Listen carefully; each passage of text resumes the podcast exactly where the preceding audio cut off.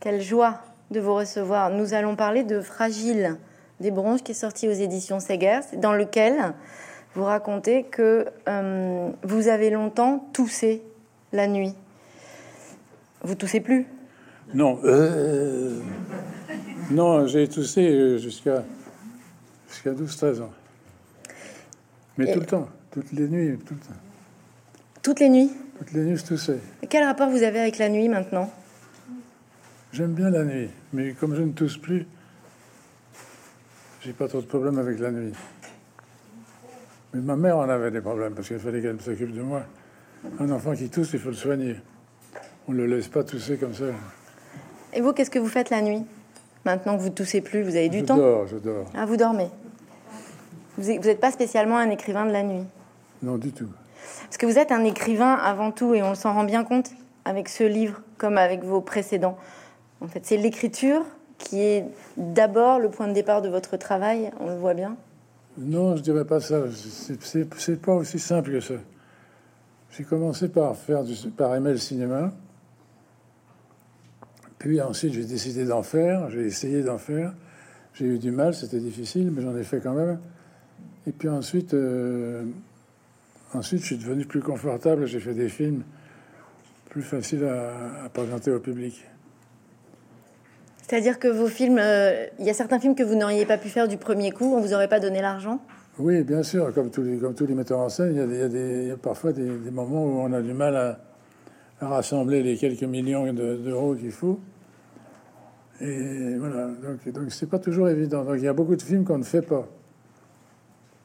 Vous voulez dire, vous en avez écrit beaucoup qui ne se sont pas voilà, faits? On les écrit, on les, on les, on les, on les prépare bien, puis après on dit il n'y a pas d'argent. Ou bien Antenne 2 veut pas le faire, ou bien Canal n'est pas d'accord. Donc il y a toute une espèce de petit, jeu comme ça qui est assez affreux. Et qui se, qui se termine parfois par un, on fait pas le film. Alors on en fait un autre, mais bien sûr, mais enfin je vais pas vous parler trop de ça parce que c'est très emmerdant. C'est pas, c'est pas très drôle. Dans ce film-là, quand même, vous écrivez presque comme un scénario. C'est des scènes. En fait, on passe d'une scène à une autre, même s'il y a une narration, une histoire. Mais et puis surtout, on retrouve votre vos, vos dialogues assez ciselés. Je ne sais pas. C'est normal qu'il y ait des dialogues qui me ressemblent, mais euh, parce que c'est ce que je fais le plus facilement. Le reste, je ne sais pas si ça, si ça vient s'inscrire dans, dans une œuvre. J'aime bien écrire des. des- j'ai éprouvé un grand plaisir à écrire ce livre. Pourquoi? Pourquoi? Parce que c'est un, c'est un, c'est une, activité merveilleuse. Comparé au cinéma, c'est parce que au, cinéma, quand vous écrivez une, scène, vous vous dites ça va pas plaire à, un tel, ça va pas plaire là. Alors qu'avec un bouquin, euh, ça plaît. C'est un livre, c'est- un truc qu'on respecte et qu'on traite autrement que le, cinéma. Ah, Vous trouvez qu'il y a plus de respect pour, euh, pour les auteurs littéraires que pour les, les metteurs en scène Oui, bien sûr. Heureusement.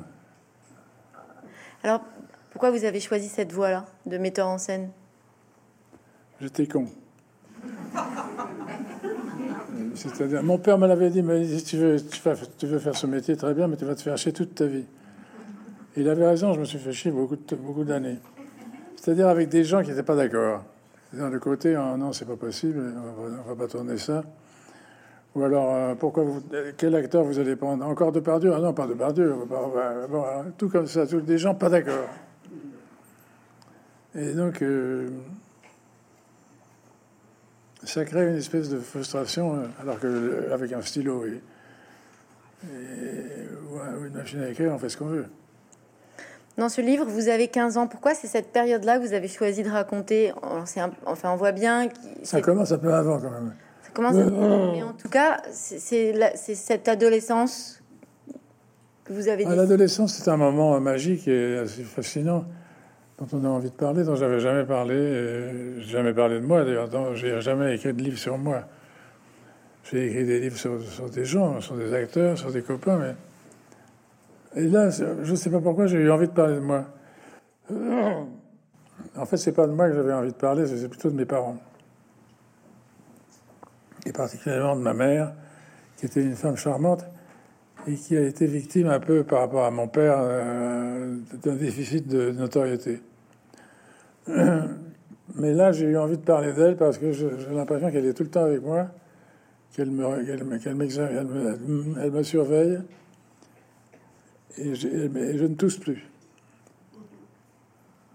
Il y a un très joli moment dans votre livre où tout d'un coup, euh, il y a un échange entre vous et votre mère que je ne vais pas raconter. On va laisser le découvrir au lecteur. Mais où vous dites, ah bah, ça y est, là, enfin, on peut s'aimer, on peut se parler, on peut se comprendre. Il a vraiment eu lieu ce moment? Sans doute, si je l'ai raconté. Vous n'êtes pas sûr quand même euh, Non, mais attention, c'est un livre de souvenirs. Mais les souvenirs sont souvent truqués. C'est-à-dire? On les, on les, on les, on les reconstruit. par exemple, ma mère qui se jette par la fenêtre du sixième étage, je ne suis pas sûr que ce soit vrai. Je pense que c'est vrai parce que sinon ça m'aurait pas autant impressionné. Mais il est possible que ce soit pas vrai. Donc c'est dangereux quand même de dire. Et la renarde, elle lisait vraiment la renarde? Oui, elle a, tout à fait. Et elle l'a vraiment lu sur des années? Elle l'a lu sur des années, elle avait fait faire une reliure en, peau pour, le, protéger. Et moi, j'ai essayé de mettre mon nez dedans, de le lire un peu, mais ça m'a, ça m'a tout de suite remis euh, dans, le, dans le droit chemin de ne pas faire l'image de foot. Ah, mais ça vous a pas plu, la renarde pas, tellement. Pourtant, vous êtes un grand lecteur. Et votre père était un grand lecteur aussi. Mon? Votre père était un grand lecteur. Mon père était un grand lecteur, plus que moi. Il vous a quand même transmis la, passion de la lecture et de l'écriture? Il m'a passé, la première chose qui m'a passé, c'est, c'est le goût de l'amour des livres. acheter des livres, collectionner des livres, ranger les livres. Et il m'a, fait rentrer dans ce, monde-là. Ce qui fait que quand j'avais 6-7 ans, je commençais déjà à monter sur des échelles et à ranger des, collections complètes. Grand, c'était dangereux d'ailleurs.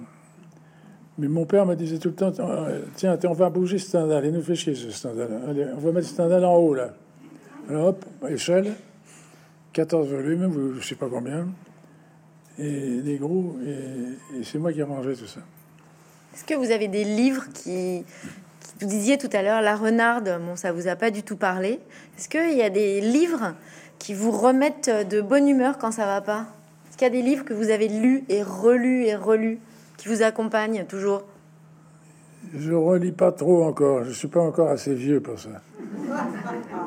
Crois qu'il faut être, faut être âgé pour se, dire je vais me refaire le rouge et noir, par exemple. Tiens, allez, je vais me refaire le rouge et noir. Ou alors il faut un confinement Pardon Ou alors il faut un confinement. Il y a des gens qui se sont dit ah tiens, je le confinement c'est bien. Là, là j'ai eu le confinement que j'ai suivi à la lettre et qui a été un merveilleux moment pour moi parce que je me suis retrouvé euh, le premier jour du confinement à mon bureau avec du papier, des stylos et tout. Et pas une idée. Pas un truc de qu'est-ce que tu vas raconter? Je ne sais pas. Je, savais pas. Je ne savais pas. Et donc c'était assez angoissant. Et en même temps, je savais que je ne pourrais pas faire de film, parce qu'on ne pouvait pas faire de film à cette époque-là. Au moment du confinement, c'était, les, sociétés de production étaient fermées et personne ne voulait mettre de l'argent dans le cinéma. Alors j'ai écrit euh, une phrase euh, sur, ma, sur ma, mère. Je suis parti sur ma mère et j'ai écrit d'un seul coup pendant le confinement, c'est-à-dire à la fin du confinement, c'était réglé.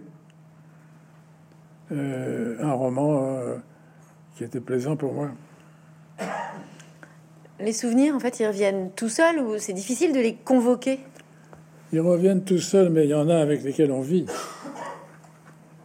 Il y a des souvenirs que j'ai avec mon père et ma mère qui ne sont plus là, mais je les, ils sont toujours derrière l'épaule.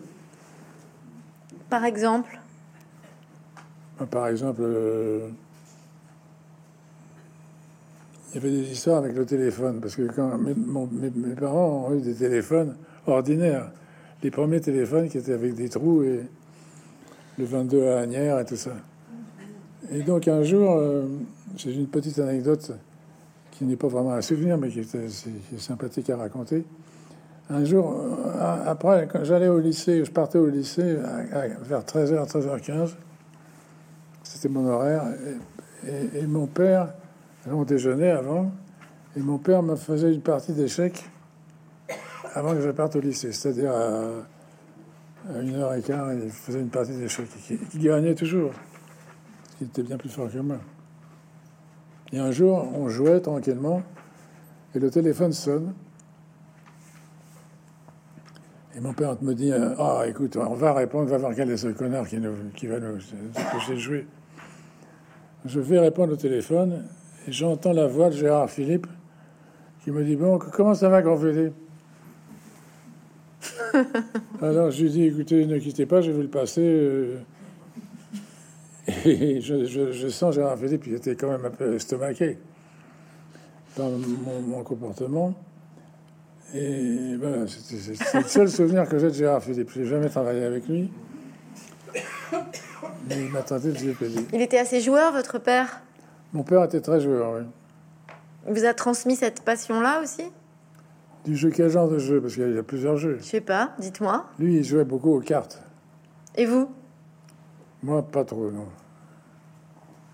Donc, le jeu de quoi? Le jeu de la scène déjà? C'est avec votre père que vous avez eu envie de Non, non, pas du tout. Mon père m'a pas du tout donné envie d'être acteur. Il m'a plutôt donné envie de ne pas être acteur. Mais, euh, mais je l'aidais évidemment à apprendre ses textes. Ah bon? Ben oui, ça paraît, c'est assez évident si vous réfléchissez. Il y a je vais essayer. Il y a un mec, je vais essayer, je vais essayer. Laissez-moi du temps. Il y, a, il y, a, un gars qui, qui, qui connaît par cœur lui Ferdinand Céline. Puis enfin, c'est un gamin qui connaît rien. Et le, le, maître en fait, fait, fait, travailler l'élève.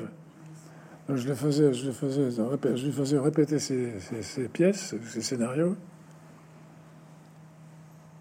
Et ça, c'est une très bonne école. Ça m'a appris à, avoir de l'oreille, c'est-à-dire à, savoir si j'avais un bon en face de moi ou un mauvais. Alors, comme c'était mon père, c'était bon. Mais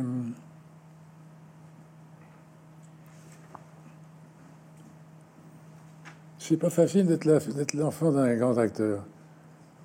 Parce qu'on a du mal à, surgir, on, a, du mal à, le prendre par défaut. On peut pas lui dire hop, hop, hop, hop, t'es mauvais là, t'es mauvais là. On peut pas, j'ai jamais dit ça à mon père, jamais. Mais vous l'avez pensé? Bien sûr. Bien sûr. Mais c'est quand même un peu lui, indirectement, qui vous a donné, euh, qui a participé en tout cas à vous donner envie de devenir metteur en scène alors Parce que s'il a passé du temps avec vous, avec ses textes. Oui, bien sûr, mais je vous interromps parce que vous avez raison. Donc c'est pas la peine de. Non, c'est vrai, bien sûr, il a, il a eu une influence énorme. Qu'est-ce que vous aimez chez les acteurs?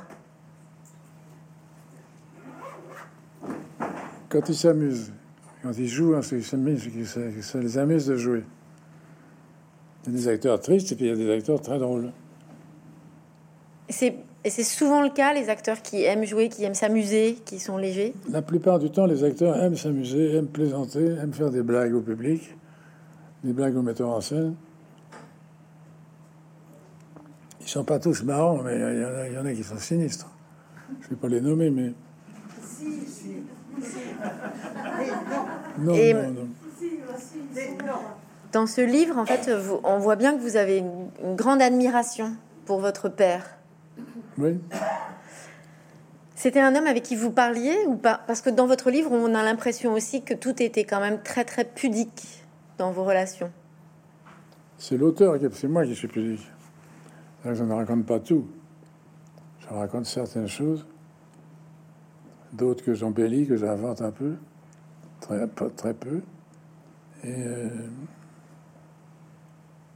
et comment dirais-je C'est évident que moi, j'ai subi l'influence de mon père et de tous les gens qui étaient autour de lui. Parce qu'il avait une bande de copains il avait, qui venaient jouer à la maison aux cartes. Et euh, quand je rentrais du, lycée, euh, vers 5 heures, euh, y avait, y avait, je savais que mon père était en train de jouer aux cartes dans son bureau avec des copains, avec un copain. Et quand je rentrais, je mettais la clé dans la porte, j'ouvrais, et là, dans l'entrée, il y avait un mec qui me regardait et qui me disait Tu sais que ton père, hein, tu sais que ton père, c'est un enculé. Hein. Je, je, le dis, si je n'étais pas au courant. Ah bon, alors j'allais voir mon père et qui me disait N'écoute pas ce que dit ce crétin. C'était ça l'ambiance dans la maison. Alors évidemment, quand, quand on est dans des parents qui sont traités comme ça, Ça, vous avez... ça facilite l'humour. Mais quand même, il y avait une certaine pudeur dans vos échanges familiaux où cette façon de se parler était comme ça tout le temps. On avait de la pudeur quand on avait envie d'avoir de la pudeur. Mais euh, c'est sûr qu'à 15 ans, j'étais pudique. Après, ça s'est arrangé. Est-ce que dans ce livre, vous racontez aussi le moment où finalement vous continuez de regarder vos parents? Comme euh, votre papa et votre maman, mais aussi où vous commencez à les regarder comme un homme, comme un acteur, comme une femme. Ce moment où on, arrive quand même à considérer qu'on peut voir autre chose en eux que seulement nos parents. Oui, bah, ils, sont, ils, sont, ils sont un homme et une femme. Avec les conflits que- qu'on qu'on- qu'on connaît à ces gens-là. Mais c'est à ce moment-là que vous, que vous avez finalement, vous êtes devenu entre guillemets un peu adulte suffisamment pour les voir autrement à ce moment-là? On devient un peu adulte, euh, enfin, d'abord avec les lectures, les multiples lectures, et puis le- les études qu'on mène. Donc c'est normal, vers 14-15 ans, de commencer à avoir une approche plus, plus précise des, des parents. Vous on en- n'a pas, on n'a pas, on n'est pas François Dolto, c'est pas ce que je veux dire, mais enfin, on peut, on peut avoir une idée quand même. Vous en parlez un peu hein, de l'école, du collège, de, dans ce livre. Oui. Vous aviez envie d'être dissipé. J'étais dissipé, mais bon, euh, c'était ma nature. Je faisais des études normales, mais j'étais dissipé. Il y avait des matières où très, où j'étais particulièrement dissipé. Par exemple. Bah, Les mathématiques euh, me dissipaient beaucoup. Ah bon? Oui. Parce que c'est drôle les mathématiques? C'est assez drôle, que surtout qu'on n'y comprend rien. Et qu'on fait semblant de comprendre. Vous avez fait un livre. Le, le premier film que vous avez fait, c'est le documentaire qui s'appelait qui s'appelle Hitler connaît pas? Oui, c'est pas un documentaire, c'est un, un film bizarre qui a des aspects du documentaire, mais qui n'est pas. euh, On dirait plutôt que ça ressemblerait à une émission de télévision euh, qui serait bonne. C'est-à-dire assez rare aujourd'hui. Donc, où on voit des gens qui parlent, etc. Bon, ça, fait beaucoup à la télévision, mais jamais d'une façon assez poussée. C'est-à-dire que là, moi, j'ai jamais fait de télévision parce que j'aurais bien voulu en faire, mais on m'a jamais proposé. Mais euh, là, en l'occurrence, Hitler ne connaît pas, c'était un film qui avait un air de télévision. Par exemple, il y avait plein de caméras, euh, des personnages qui parlaient à la caméra et qui parlaient eux-mêmes au public. Et c'était assez intéressant. Vous auriez été très bon en, en pub. En pub, Ouais. Vous auriez aimé ça faire de la pub? J'en ai, plu? ai fait un peu. oui. C'est marrant, oui. Vous aviez l'état d'esprit pour euh, avoir assez de décalage pour faire des, des publicités? Oui, j'en ai fait, j'en ai fait, mais j'en fais plus maintenant. Elles sont peut-être moins, elles sont plus travaillées de la même façon aujourd'hui, peut-être? Oui, et puis, euh, je sais pas, on, me propose plus d'en faire. Je fais d'autres choses. Je viens de faire un roman, là, voilà. Dans ce roman, on se promène aussi. Ça, c'est un, un thème qu'on retrouve souvent dans votre travail. Dans votre livre, les personnages se promènent. Ils changent d'endroit, ils se déplacent, Oui, ils se promènent. Ça, c'est une thématique qu'on retrouve beaucoup dans vos films. Il y a une combat à tous les jeunes. Les jeunes, ils se promènent tous. Moins maintenant, là, parce qu'en ce moment, c'est chaud, mais en général, les jeunes, ils se promènent. Ils, ils regardent les filles. euh, Enfin, un truc banal, quoi. Mais dans vos films, on retrouve ça, une bande qui se crée, qui est un peu euh, étonnante, qui va se déplacer ensemble. On retrouve ça dans, dans Buffet froid. Il y a ces rencontres. Il y a des rencontres, il y a des gens qui se rencontrent et qui, souvent, pas pour leur bien d'ailleurs, parce qu'ils ils ont tendance à s'entretuer. Mais euh, j'ai pas eu des bandes, j'ai pas, j'ai jamais, j'ai souvent eu des groupes de deux ou trois personnes, comme les valseuses ou Buffet froid, qui sont des films où il y a deux trois personnes qui, marchent. Ils savent pas où ils vont, mais ils y vont.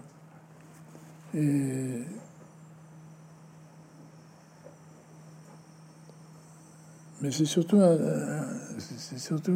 comportement de, jeunes gens. À cette époque-là, c'était au moment où je faisais les valseuses, on pouvait pas montrer les mêmes choses qu'aujourd'hui.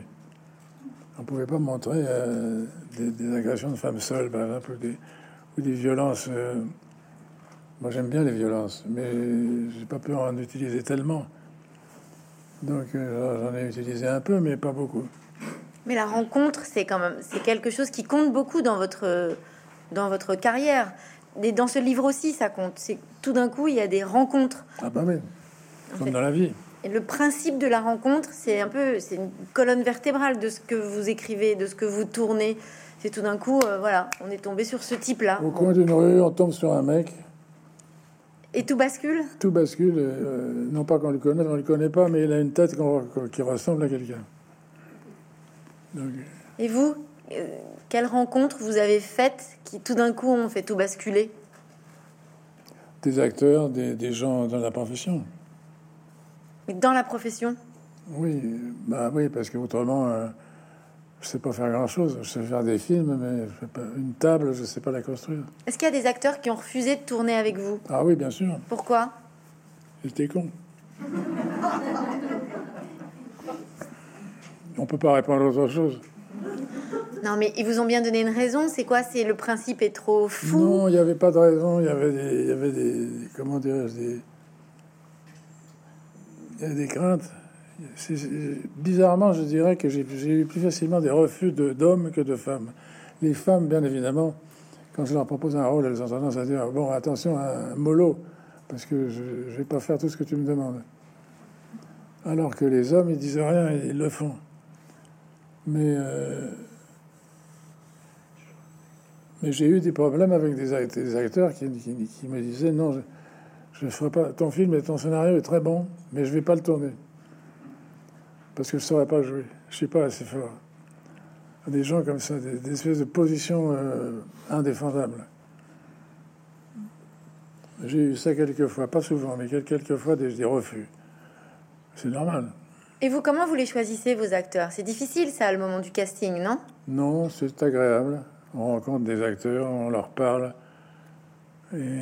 C'est passionnant d'essayer de comprendre ce qui se passe dans la tête d'un acteur ou d'un acteur débutant. Il y a des gens qui, dès, qu'on les voit, ils, sont entiers déjà, ils sont déjà terminés. Exemple de Pardieu, par exemple, la première fois que je l'ai vu, c'était déjà un monstre.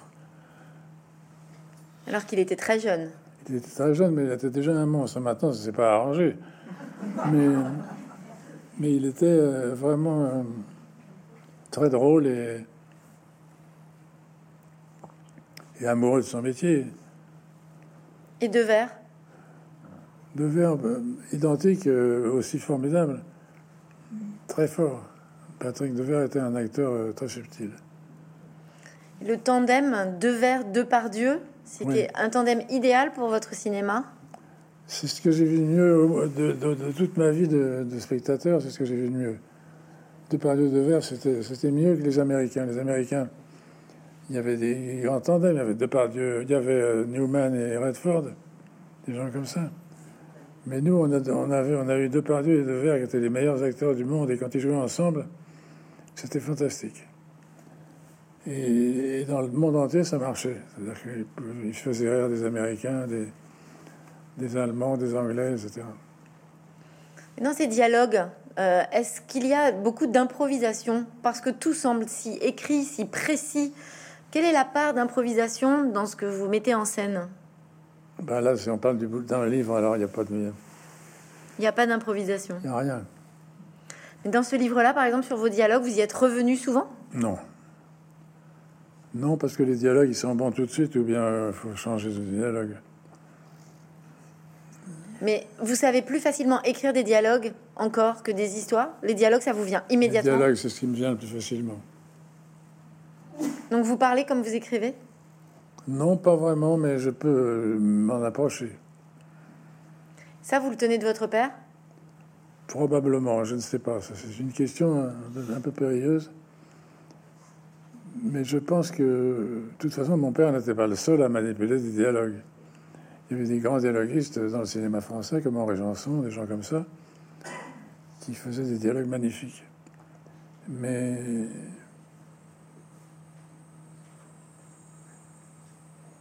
ce qui compte, c'est la façon de les jouer. Il y, a des, dialogues magnifiques qui sont, qui sont magnifiques parce qu'ils sont joués par Jouvet et, et euh, Arletty, dans, dans, dans le, le, le, film dans lequel jouait mon père.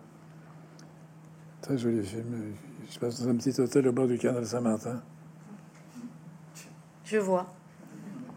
Dans votre livre, on a l'impression que votre père a, cette faculté de mettre en scène des dialogues du quotidien. vous l'avez écrit de telle sorte qu'on a vraiment l'impression qu'il vous a transmis cette facilité d'avoir l'à propos.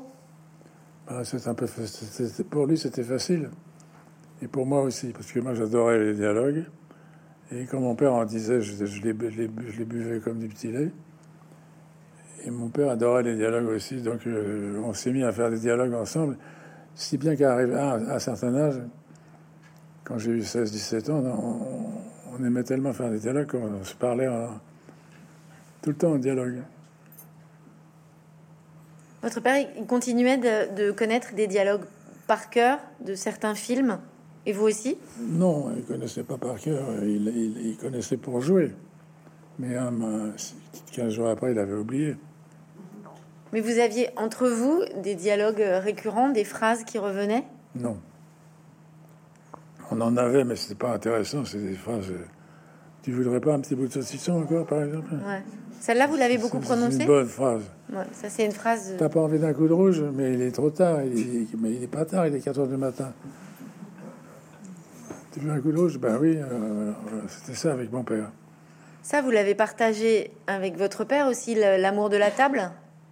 L'amour de la table, c'était une tradition de la famille. Mon père aimait beaucoup manger et boire. Moi, forcément, j'ai suivi la même, école. Et on a quand même dû faire attention. On n'a pas, pas fait n'importe quoi. Mais euh, il y avait des excès. On était une famille d'excès. Mon père était excessif, moi aussi.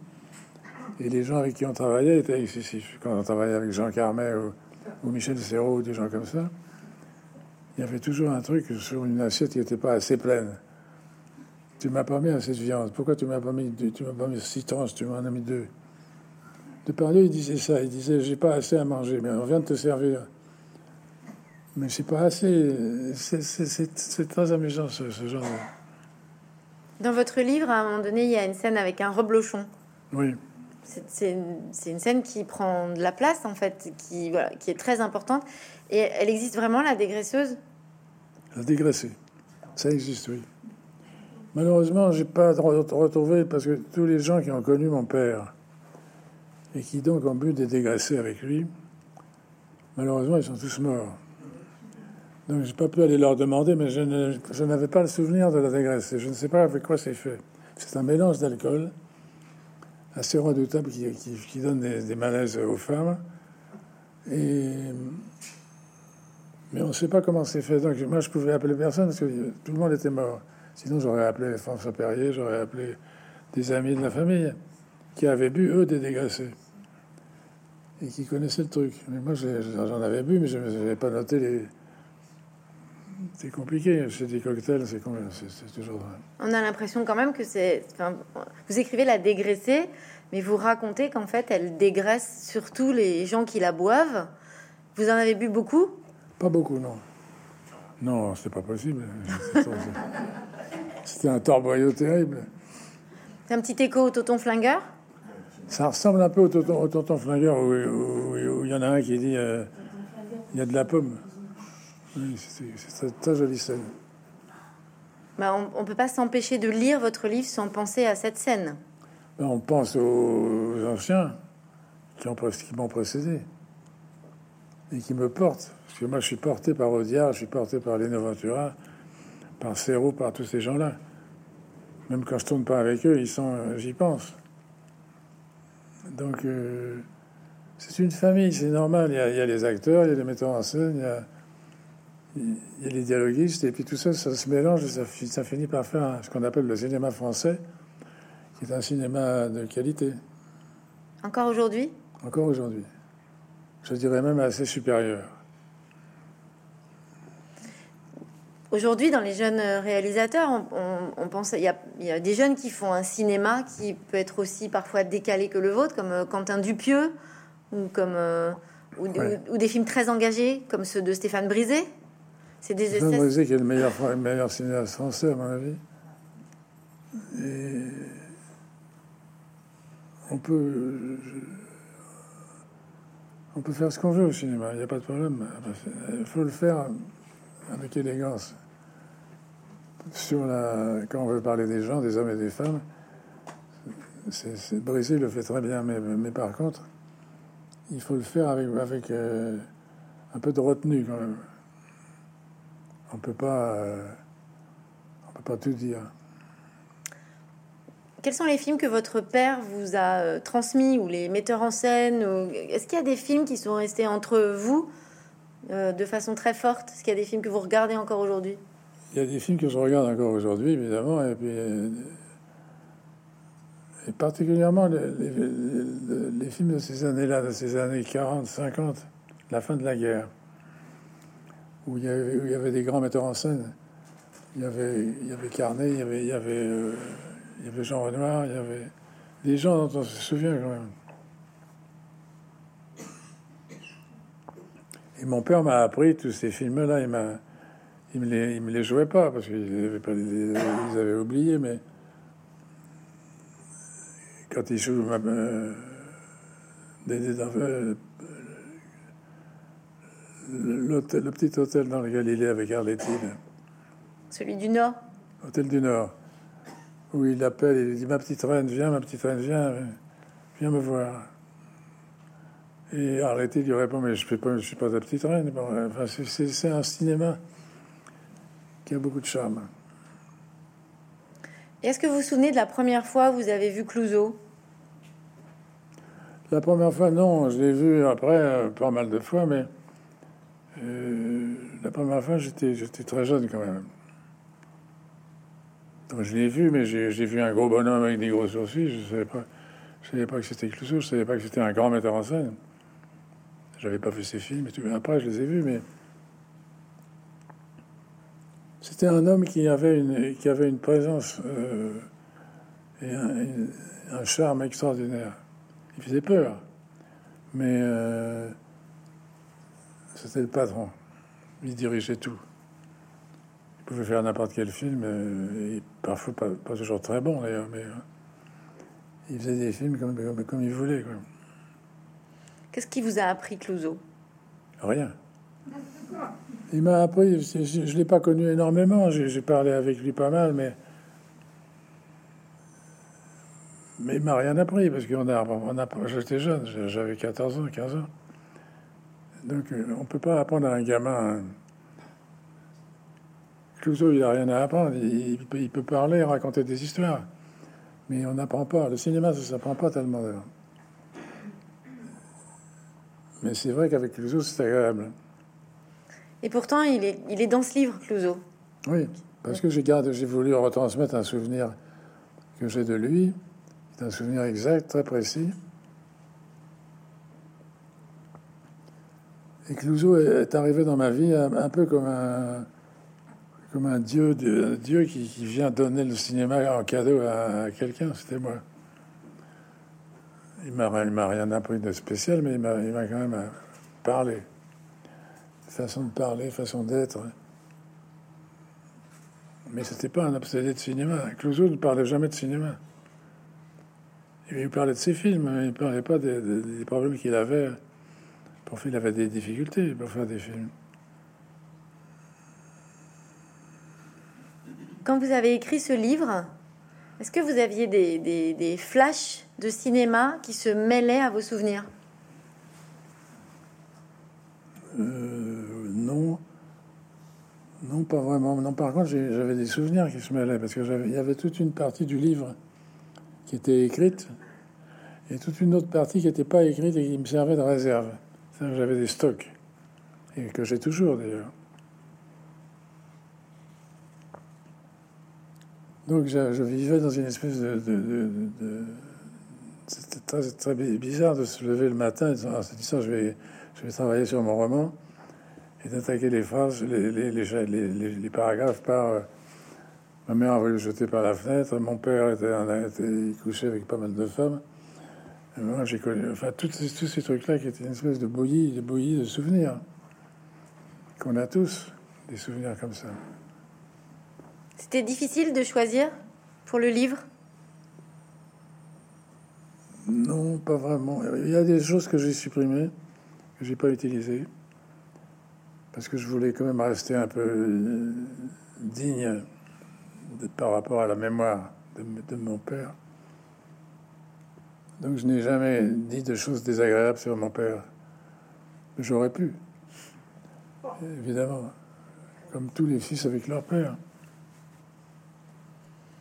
Dans ce livre, euh, on voit bien qu'il y a des moments où il vous manque. Vous, vous aviez, en, écrivant ce livre et en convoquant ces souvenirs, vous êtes souvenu de ces moments-là où votre père vous a manqué? Il me manque surtout maintenant. Ça, j'imagine bien.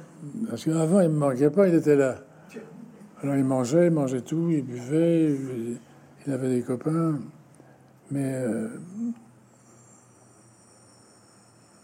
mais maintenant, il me manque vraiment parce qu'il n'est pas là vraiment. C'est pas bidon, quoi. Il y a un truc qui est pas bidon dans la mort. La mort, ça, ça existe. Dommage. Dans la mort, la mort, on la retrouve aussi assez souvent dans vos films, ou en tout cas, il y a cette question. Euh, ah oui, bien sûr. Une mort plus, plus, plus amusante, une mort plus de comédie.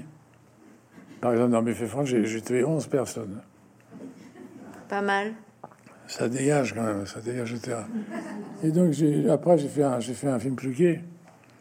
Mais euh, j'aime bien, j'aime bien le noir, la noirceur au cinéma. Dans, ou ailleurs au théâtre aussi d'ailleurs. Mais la noirceur au cinéma, c'est formidable parce que au cinéma, on peut tuer des gens. On tue comme ça, paf. Désolé, vieux. Voilà, c'est ça le cinéma, ça que j'aime. On tue et après on continue de parler. Mais il y a même des films dans lesquels vous tuez des gens qui ne meurent pas. Qui ne meurent pas ou qui, ou qui ressuscitent ou qui dialogue avec la mort, comme dans le bruit des glaçons par exemple. Ah oui, mais c'est pas le bruit, c'est pas la mort, c'est le cancer qui vient. Il y a un cancer qui se présente. Bonjour monsieur, je suis votre cancer. Alors, c'est parce que, en fait, quoi La mort, c'est un, c'est un ressort euh, merveilleux pour faire de l'humour? Bah oui, bien sûr, c'est ce qui est le plus terrible. C'est une façon aussi, quoi, de déjouer une certaine peur Oui, de, de s'amuser de, de ces choses-là qui sont pas très drôles. Vous pourriez, vous, avez pu rire de tout dans votre vie, Bertrand Blier? Non, pas du tout, non. Non, il y a des moments où on rit pas du tout.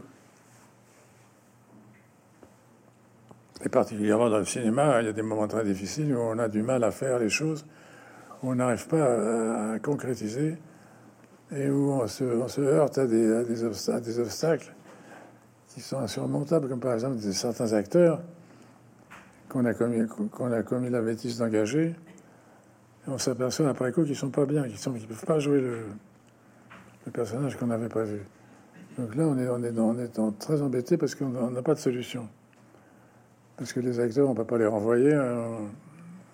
donc il faut faire avec. Donc ça crée des difficultés. Euh, ça, c'est très pénible. Dans votre, dans votre livre, il est question des femmes aussi Oui, bah forcément.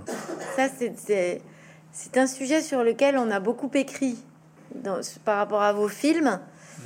Le rôle des femmes a beaucoup changé, évolué.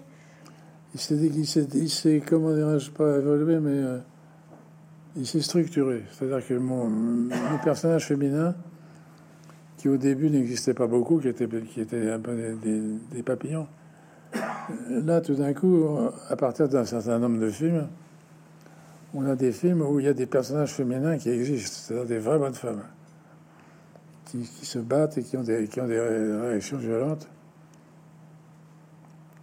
Et j'ai fait j'ai commencé à faire des films de femmes au début de ma carrière, j'ai fait des films euh, plutôt virils, avec des, des, des deux par des deux verres, des gens comme ça. Et puis après, il y a eu l'arrivée des femmes. Les femmes, sont arrivées par surprise, elles sont arrivées dans Calmos, évidemment, parce que c'était une plaisanterie. Mais par la suite, il y a eu des films où, les, femmes avaient des rôles très importants. Comme par exemple Trop belle pour toi, qui est un film qui est, un concerto pour femmes. Quoi. Carole Bouquet, Anouk Grimberg, Myriam Boyer, c'est les actrices qui correspondent bien à votre cinéma parce que les acteurs qui travaillent avec vous sont ceux qui ont une capacité à être aussi bien féminin que masculin Oui, souvent, euh, ou euh, en tout cas une capacité à rire. Ou à faire rire le spectateur euh, par des choses.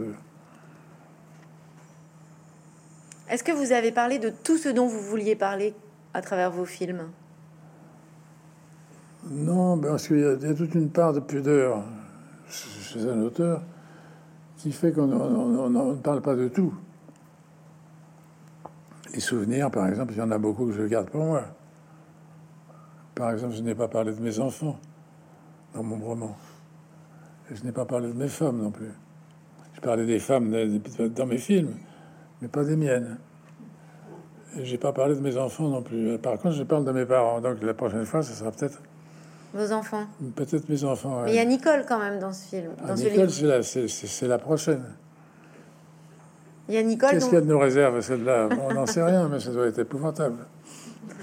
Nicole, vous tombez amoureux d'elle à 15 ans. Elle a vraiment existé, Nicole? Oui, elle a existé. Bah elle s'appelait peut-être pas Nicole. Non, bien sûr que non, mais, mais elle existait. Il y a toujours des Nicole. Un garçon de 15 ans, il est amoureux d'une Nicole.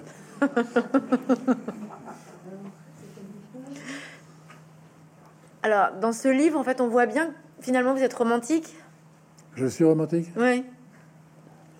Oui, bien sûr. Pas trop quand même. Faut pas exagérer. Mais vous êtes romantique et tendre. Et vos personnages, et cette façon dont tout d'un coup vous racontez le jeune homme que vous étiez et vos parents, on voit bien que dans tous vos films après, on entend bien que la, la tendresse est un sujet très important dans votre travail. Oui, oui. J'en ai beaucoup en réserve. Une chance. Hein? Une chance. Et ça, elle vous a été transmise aussi par vos parents, cette tendresse? Bien sûr. Mes parents étaient des gens qui avaient euh, de la violence, qui avaient des, moments difficiles, mais, mais de temps en temps, ils se retrouvaient, c'était sérieux, c'était du solide. Il y avait le père, la mère, et puis euh, au milieu, il y avait, un, océan de bonté et de, fragilité. Il y a une chose que j'aime beaucoup dans, dans, ce, dans, ce, roman, je, m'excuse d'en parler, c'est une scène où, le, petit garçon que j'étais croise le Toubib qui soigne sa mère, qui est un neurologue. Il soigne sa mère parce qu'elle fait une dépression. Et donc, euh, il demande au docteur, il euh, en le croisant dans le couloir, il lui dit, est-ce que Comment va ma mère? Est-ce qu'elle va un peu mieux? Et le médecin lui répond Votre mère n'est pas malade, c'est simplement de la fragilité. Tout la, blesse, elle ne supporte pas les choses violentes. Et je trouve ça très intéressant qu'un petit garçon euh, arrache ça à un toubib. Mais ça, c'est une poésie qu'on retrouve aussi beaucoup dans votre univers. La poésie. D'ailleurs, vous avez choisi un éditeur, c'est votre éditeur aussi, il aime la poésie. Oui, oui, oui, oui. Enfin, il faut se méfier des éditeurs. Hein. Ouais. Mais la poésie, elle a une part importante dans votre vie? Pas du tout. Ah, sauf seulement quand tout d'un coup un toubib arrive à vous non, dire. Quand ça échappe, quand il y a de la poésie qui échappe, euh, c'est merveilleux. C'est celle-là qui compte en fait. C'est celle-là la plus belle. Je... Mais, mais, en fait, euh, moi je suis pas très porté sur la poésie. Je suis porté sur plein d'autres trucs les bouquins, les, livres, tout ça, ça, je, ça, j'ai peur de rien. Mais, mais la poésie, ça me laisse un peu figé. La musique? La musique, c'est pas pareil. La musique, c'est un. La musique, c'est ce qu'il y a de plus beau. C'est un des personnages de, de, chacun de vos, de vos livres? Oui. Dans ce livre, vous racontez que, vous, que très jeune, vous êtes dingue de jazz. Oui. Et votre mère joue du piano. Mais j'étais seul à être dingue de jazz dans la, dans la famille. Hein. Ouais, vous écrivez qu'en fait, euh, euh, c'est dans votre chambre qu'il y a le, le plus, la, la boîte de jazz la plus Oui, oui, importante. bien sûr, bien sûr. Vous étiez le seul à écouter du jazz et c'était toléré? Pardon? C'était toléré à la maison? Ah oui, bien sûr. Ah, personne ne m'aurait empêché d'écouter du jazz. On était quand même déjà assez civilisés. Ça faisait du bruit par rapport au piano de votre maman. Ça fait du bruit, pas, pas forcément plus que le piano.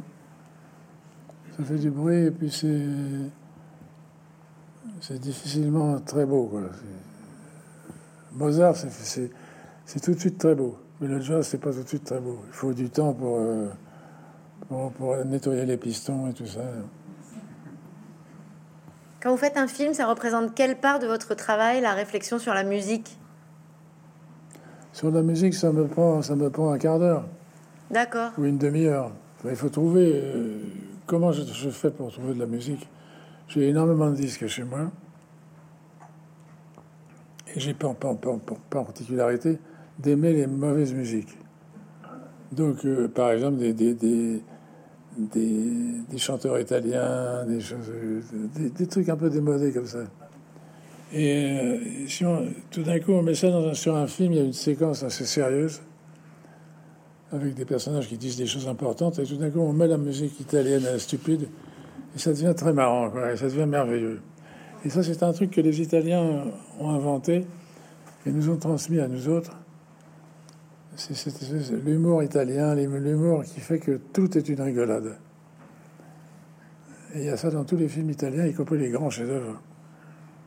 C'est un cinéma que vous regardez beaucoup? J'ai beaucoup regardé à un moment de ma vie, j'ai regardé que des films italiens. Et, puis, il y avait, avait beaucoup qui passaient enfin, à Paris. Je les voyais tous, euh, des, Fellini, des, toutes sortes, des Scola, ces gens-là. Et ce cinéma-là m'a m'a- m'a- m'a absolument structuré autant que le cinéma américain, même peut-être plus. Dans votre livre, on, re- on retrouve un autre personnage qui est très important dans votre travail. C'est le personnage qui s'incruste. C'est le pers- Jacques. Oui. Il s'incruste, euh, oui, c'est- un personnage assez bouleversant parce qu'il ne sait pas où il va. Il est attiré par, des, par, par la mère, de, par ma mère. Il est attiré. Il est amoureux d'elle. Mais ça ne donne rien et ensuite, euh, on sent qu'il il n'a pas réussi sa vie. D'ailleurs, comme métier, il est, vend, il est marchand, il vend des machines à laver. Donc, euh, il est- il est- c'est- ça, ne le, ça ne le remplit pas. Ça ne- ça ne le- et ce personnage est très, intéressant. Ce personnage, on le retrouve souvent aussi dans vos films. Ce personnage très touchant, qui est un peu paumé, qui ne sait pas où habiter, qui s'incruste. Alors, dans certains de vos films, il, est- il y a réellement ce personnage qui sonne et qui part plus jamais. Oui, Il est vraiment là. Mais ce personnage, c'est comme s'il était nécessaire à une famille. Il y a quelqu'un en périphérie qui est là, une assiette en plus à mettre à table. Oui, c'est de la sympathie. C'est-à-dire qu'on met une assiette parce qu'on a de la sympathie pour le mec. Sinon, on n'aimait rien. Euh, Dans les familles, il y a souvent une chaise qui est vide et sur laquelle on met personne. Et des- sur les tournages aussi, il y a, la- il y a en fait ce principe de manger collectif, d'aimer ça. Vous aimez les grandes tablées? J'aime pas spécialement les grandes tablées, mais ce qui compte, c'est ce qu'il y a dans les assiettes. Si les, assi- les tablées sont petites, c'est pas grave. Si l'assiette est belle, avec des tripes, des tripes, des choses comme ça, ça va mieux. Et ce super copain que vous avez dans ce livre, Bloomberg, Oui, il a vraiment existé, ce super oui il a vraiment existé, il existe toujours. Et euh, on s'est perdu de vue parce que lui, il, il habite plus, il est plus en France. Mais on peut se parler par, par euh, Internet. Et c'était mon meilleur copain. Et ça, c'est pas inventé du tout. C'était tout à fait exact. C'est-à-dire qu'il me raccompagnait chez moi. Et pour le remercier, je le raccompagnais chez lui. Donc on avait comme ça des, des fins de journée très chargées où on se raccompagnait mutuellement. On foutait rien, on faisait pas les, on travaillait pas, mais on se raccompagnait. Et c'est un très joli souvenir. Je garde un souvenir de lui merveilleux. Dans ce livre, vous lui donnez une place, euh, une place royale, une place merveilleuse, Oui, la place du confident, la place du type avec qui on peut s'engueuler et c'est pas grave. oui, c'est pas grave. Enfin, c'est grave quand même, mais pas, pas dans mon bouquin. Pas dans votre bouquin. Oui. Mais dans la vie, vous êtes cet ami-là aussi? Vous pouvez dire ce que vous pensez et puis ça passe? Oh ben oui, bien sûr. Mais L'amitié sans la, sans, la, sans la sincérité, ça, ça- ça- c'est pas bien. Il faut pouvoir se, se libérer. Dans vos dialogues et dans ce livre aussi, hein, Bertrand Blier, on voit bien que vous avez la capacité de dire avec une espèce de franchise qui peut être brutale, tendre, mais directe, incroyablement dans le présent. Et vous êtes comme ça dans la vie de tous les jours, avec, même avec les gens que vous aimez, c'est-à-dire à, dire, quitte à regretter après? Souvent, on regrette des choses qu'on a dites parce qu'on parle trop. Mais enfin, je suis pas brutal, non. Je pense pas que je pas le souvenir d'avoir fait du mal à, à un proche ou à des amis, un ami ou, à un enfant, encore moins, bien sûr. Mais euh, enfin, c'est difficile de, rester à sa place, c'est-à-dire d'être quand même sincère de balancer de temps en temps quelques bonnes vannes et derrière de, plaisanter, de dire tu vois, j'étais bien nul. hein. Bon, y a un côté, on peut, on peut rire de tout, à condition que ce soit léger. Du coup, c'était pratique de faire du cinéma pour pouvoir dire des trucs que vous ne pouvez pas dire dans votre vie à vous? Je l'ai écrit dans des, que ce soit, que ce soit dans, des, dans des livres ou dans des films, c'est pareil. Le, le- le message est le même, on raconte les mêmes trucs. Par exemple, les cons, d'une façon générale, vous inspirent. Ils vous font pas du tout peur. Ils font pas peur parce qu'ils sont. On n'a pas à avoir peur, ils sont très nombreux, donc euh, de toute façon, on risque rien. Est-ce qu'on peut dire que dans votre cinéma, d'une façon générale, il y a quand même beaucoup, de- il y a beaucoup de personnages masculins que vous dépeignez comme, comme euh, l'abruti, le- vraiment le, le con de base, qui devient incroyablement attachant parce qu'en fait, il est très sincère? J'ai pas trop, j'ai pas trop le souvenir d'avoir traité un personnage comme ça. Dans les Peut-être un peu dans les valseuses, c'est deux connards qui passent leur temps à, à cavaler après des femmes qu'ils ne connaissent pas. Il y a quand même une réplique mémorable de, Gérard qui dit euh, il, est, il debout sur une dune dans, pas de la mer du Nord et il dit euh, à Dover, il dit c'est quand même il y a forcément un cul qui nous attend quelque part, c'est pas possible autrement. Ça, c'est les valseuses. On aime ou on n'aime pas, mais, mais c'est- mais c'est fort, c'est fort. il n'y a aucun film que vous regrettez d'avoir fait? Je n'irai pas jusqu'à dire ça. Il y a certains regrets quand même. Lesquels? Il y a certains regrets, il y a des, il y a des choses qui sont un peu, un peu facilement, tournées facilement vite, avec, avec trop de talent. Un peu comme ça. Et je pense par exemple à.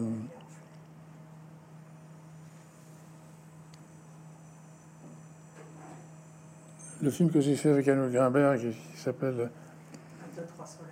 Un, deux, trois, soleils, j'aime beaucoup, mais l'autre avant, il y en a un. Mon homme, mon Mon homme, mon homme, j'aime pas. Celui-là, j'aime pas. Merci la vie. celui-là, vous l'aimez pas. Dans celui de la vie, c'est mon préféré. Pourquoi vous l'aimez pas, mon homme? Je l'aime pas parce qu'il a une sale gueule. C'est une bonne raison. Il est, il raide, il est, antipathique. Non, mais parfois, on, se plante. Parfois, on prend une mauvaise musique, on prend, un, mauvais acteur. C'est des erreurs. C'est des erreurs comme n'importe quel mathématicien, ils font des erreurs en maths. Tout le monde fait des erreurs. Donc, euh, parfois, on, peut dire Ah ben, J'aime pas ce film. Je l'aime bien, mais j'aime mieux les autres. Il fait froid, c'est mieux, évidemment. Vous avez été beaucoup récompensé. Qu'est-ce que vous en avez fait de ces récompenses? Je les ai perdus. Il y en a, il y en a, il y en a qu'on m'a volé. Qu'on vous a volé Oui, dans un- à la faveur d'un divorce. D'accord. Pendant un divorce, il y a des trucs qui ça disparaît, comme des pigeons. C'est pas banal. Ok. Et donc j'ai perdu des, mes cinq Césars. ok. Les ont disparu. Je sais pas où ils sont. Mais il y a des trucs que j'ai gardés. Il y a des, récompenses que j'ai gardées. Vous vous souvenez de ce que vous avez ressenti quand vous êtes allé euh, euh, en fait à la cérémonie des Oscars? J'étais, j'étais, très timide, très impressionné. Mais parce que il y a de quoi être impressionné. Il y a de quoi Oui, oui. on tous les acteurs de Hollywood sont là, et ils vous regardent. Et ils, se disent on aime bien les Français, surtout avec leur accent à la con. Ils sont, ils sont pas foutus de parler anglais. Donc ils se marrent, et, nous on se marre aussi, mais bon, moins quand même. Quand on est sur scène, c'est pas facile.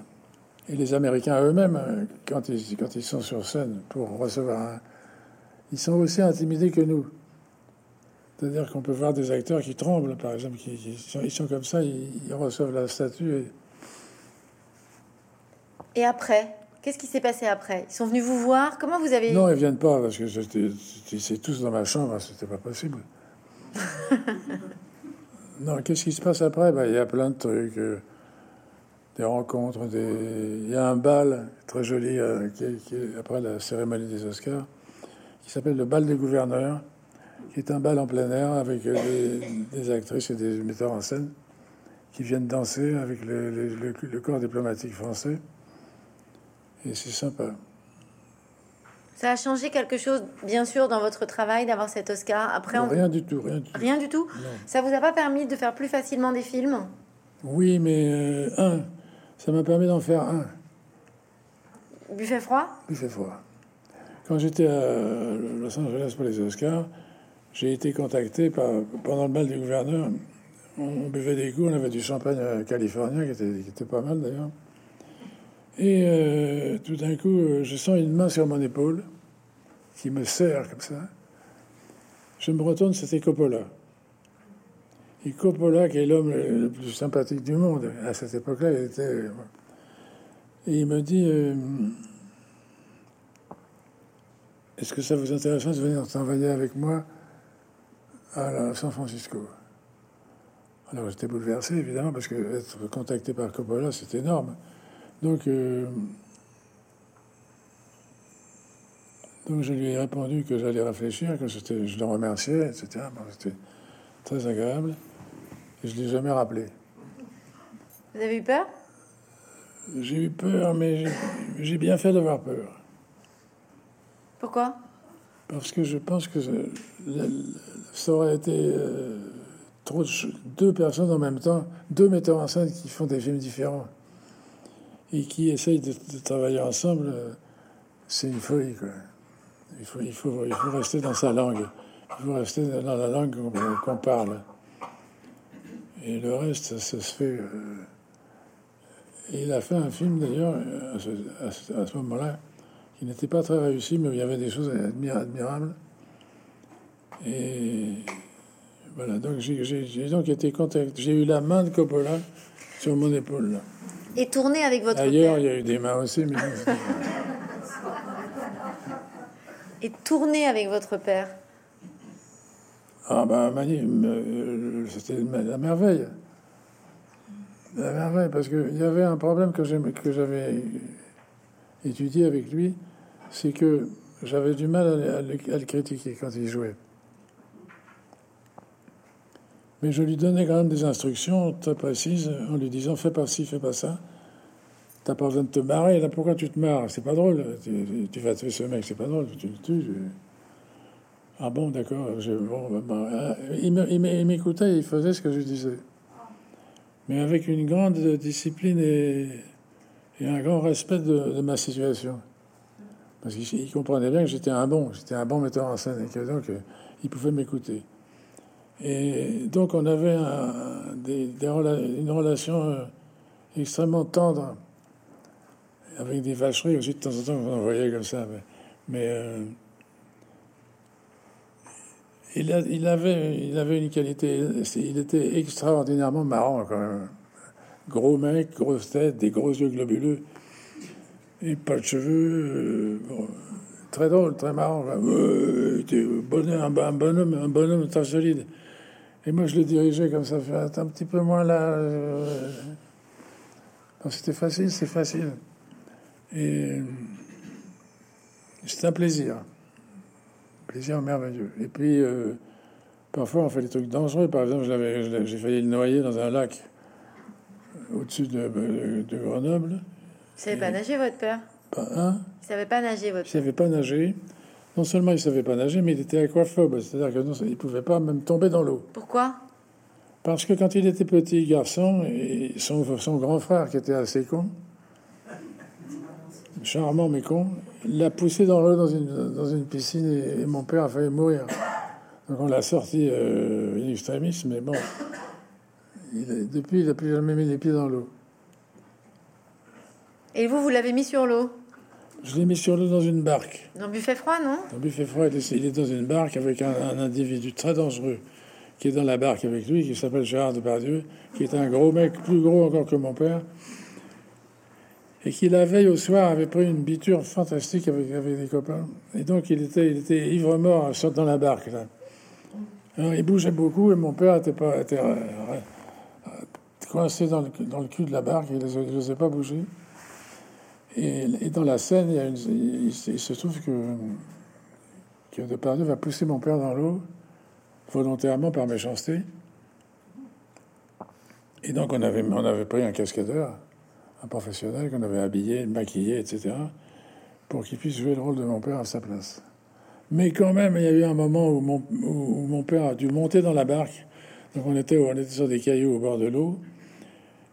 Et je lui dis, je lui dis ben, appuie-toi sur mon épaule, je vais te tenir pour aller sur la barque. Et il m'a dit, fais pas. Et, en passant à côté de moi, il m'a dit dans le creux de l'oreille, tu vas quand même pas buter ton père. Non, j'ai dit non, non, non.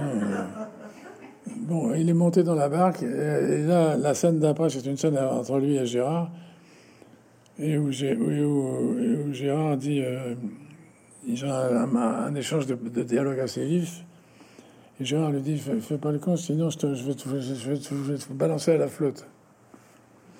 Et mon père lui dit, mais tu vas pas faire ça. Et Gérard dit, Ah, pourquoi je vais me gêner Et mon père dit, mais je sais pas nager. Ben justement, tu vois, t'aurais pas dû me le dire. voilà, bon, et voilà, voilà la scène qui a, qui a fait le tour du monde après. Mais quand vous tourniez avec votre père, est-ce que c'était aussi très festif le soir? Parce que comme vous le dites, dans ces, dans ces castings, avec votre père, il y avait, euh, il y avait Carmet, il y avait euh, Depardieu, il y avait quand même euh, enfin, voilà, une, une Il y avait bande du monde, il y avait du monde, oui. qui, était une, qui était une famille. C'était une famille, oui, mais enfin, euh, la question c'est sur le côté festif. Oui, Mais ça devait être festif, c'est-à-dire que mon père ne pouvait pas tourner un film si le soir il n'y avait pas un truc festif. d'accord. Il fallait pas les proposer des coquillettes. Les coquillettes, il, il s'en foutait. Mais Depardieu aussi, il s'en fout des coquillettes. Ah ben, de par Dieu, il mange pas de coquillettes. Donc avec, Il les, n'en a jamais mangé de sa vie. donc avec les deux, pour tourner le matin, ça devait quand même être quelque chose, non? C'était parfois difficile. Mais finalement, c'était le plus beau compliment et la plus belle déclaration d'amour qui pouvait vous faire votre père que de tourner avec vous, que d'être votre acteur. Il n'était pas mon acteur, il était mon père et, on avait des, un- une grande. On avait de la connivence. On était d'accord pratiquement sur tout. Parfois, je, lui- demandais un truc, je lui disais il faudrait que tu fasses ça, un truc comme ça. Il me regardait, il me faisait T'es sûr, t'es sûr que c'est une bonne idée? On, dit, on, on dealait comme ça, on avait des deals. Parfois, je disais des- que je disais une connerie. alors Il me disait Ah, non, tu vas pas me faire faire ça. Vous l'écoutiez? Oui, bien sûr. Ah oui, parce qu'il avait la musique. Il avait la musique de- du cinéma et du théâtre dans, dans- dans sa tête.